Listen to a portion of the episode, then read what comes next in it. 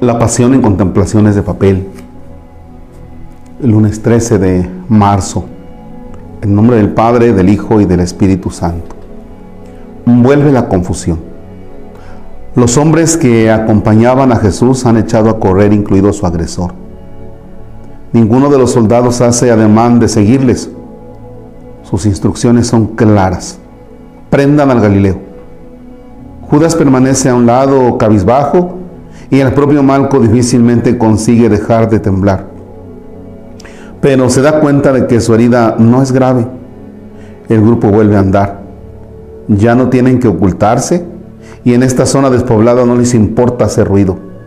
Llevan en medio a Jesús, agarrado por varios guardias que le hacen avanzar a empellones. Parece sereno y tenso. Malco se ha quedado rezagado, está roto con un solo gesto el nazareno le ha trastocado los esquemas. Acaba de salvarle la vida. Ha hecho por él lo que nadie más habría hecho. Piensa Malco en las palabras que ha oído, como de pasada sobre los violentos y sobre el amor al prójimo. Dicen que esas son las enseñanzas de Jesús y ahora resulta que son ciertas, al menos en él son ciertas. No me conocía y me protegió. No me debía nada, pero intercedió por mí. Yo venía con los que le arrestaban y él se interpuso para que no me hicieran daño, piensa Malco. Es más, se dio cuenta de lo que estaba ocurriendo cuando lo normal en ese momento habría sido estar centrado únicamente en sí mismo.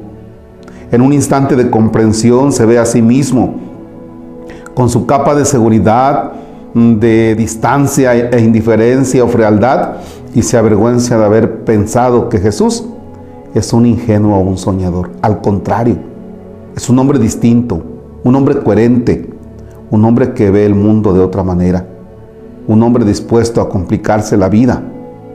Y por primera vez en largos años se quiebra esa capa de distancia e indiferencia que se ha vuelto para él un refugio y un mensaje rompe su caparazón. Malco desea atarse a algo, a alguien, comprometerse, arriesgar. Mira a su vida y lo que hasta hace horas era una seguridad incuestionable, se le presenta vacío. Camina tras el grupo. Los guardias parecen contentos con esa alegría de los matones cuando se sienten por un instante poderosos ante alguien más débil y se pavonean queriendo mostrar despreocupación y camaradería. De todos modos, al adentrarse por las calles de Jerusalén, vuelven a bajar el tono, seguramente para evitar que los habitantes de la ciudad se enteren de lo que está ocurriendo. Jesús no deja de ser un hombre muy popular. Judas también camina con paso extraño, como si hubiera bebido de más de la cuenta o estuviera enfermo. Malco le mira con desprecio. ¿Cómo ha podido traicionar a alguien como Jesús? ¿Con un beso? Malco siente que el Nazareno le importa más de lo que nadie le ha importado en mucho tiempo. Se ha dado cuenta de esto. Con su gesto no solo le ha salvado del ataque, sino que le ha despertado de un letargo que no era consciente.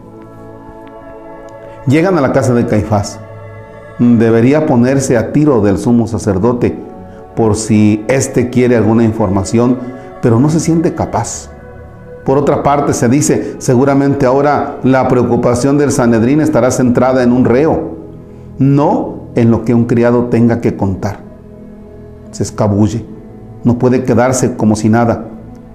Se dirige a su cuarto y empieza a preparar un atillo con sus pocas pertenencias. Se mueve con rapidez, casi con histeria, respirando fuerte, reprimiendo las ganas de llorar. Se va tranquilizando hasta que se sienta con la cabeza entre las manos, indeciso. No sabe qué va a ocurrir ahora. No sabe qué tiene que hacer. No sabe qué va a suceder con Jesús, aunque dolorosamente sospecha que nada bueno. Ni sabe tampoco qué va a pasar con su propia vida pero sí sabe con una certeza y emoción poco habituales en él, que ya nada va a ser lo mismo. Sabe, con la misma lucidez de siempre, que lo que ahora siente no es pasajero, no es resultado del susto y no se pasará en dos días. Sabe que Jesús, en el momento de prenderlo, pensó en él e intercedió por él. Y eso ahora y para siempre lo cambia todo. El Señor esté con ustedes. La bendición de Dios Todopoderoso, Padre, Hijo y Espíritu Santo, desciende y permanezca para siempre. Amén. Malco lo movió, lo cambió el hecho de que Jesús lo defendiera. Ver la manera en la que Jesús se comportó. Cuando a tu enemigo lo tratas con amor, ahí está la clave. Y ese es, el sentido de ser cristiano. Un bonito, bonito lunes.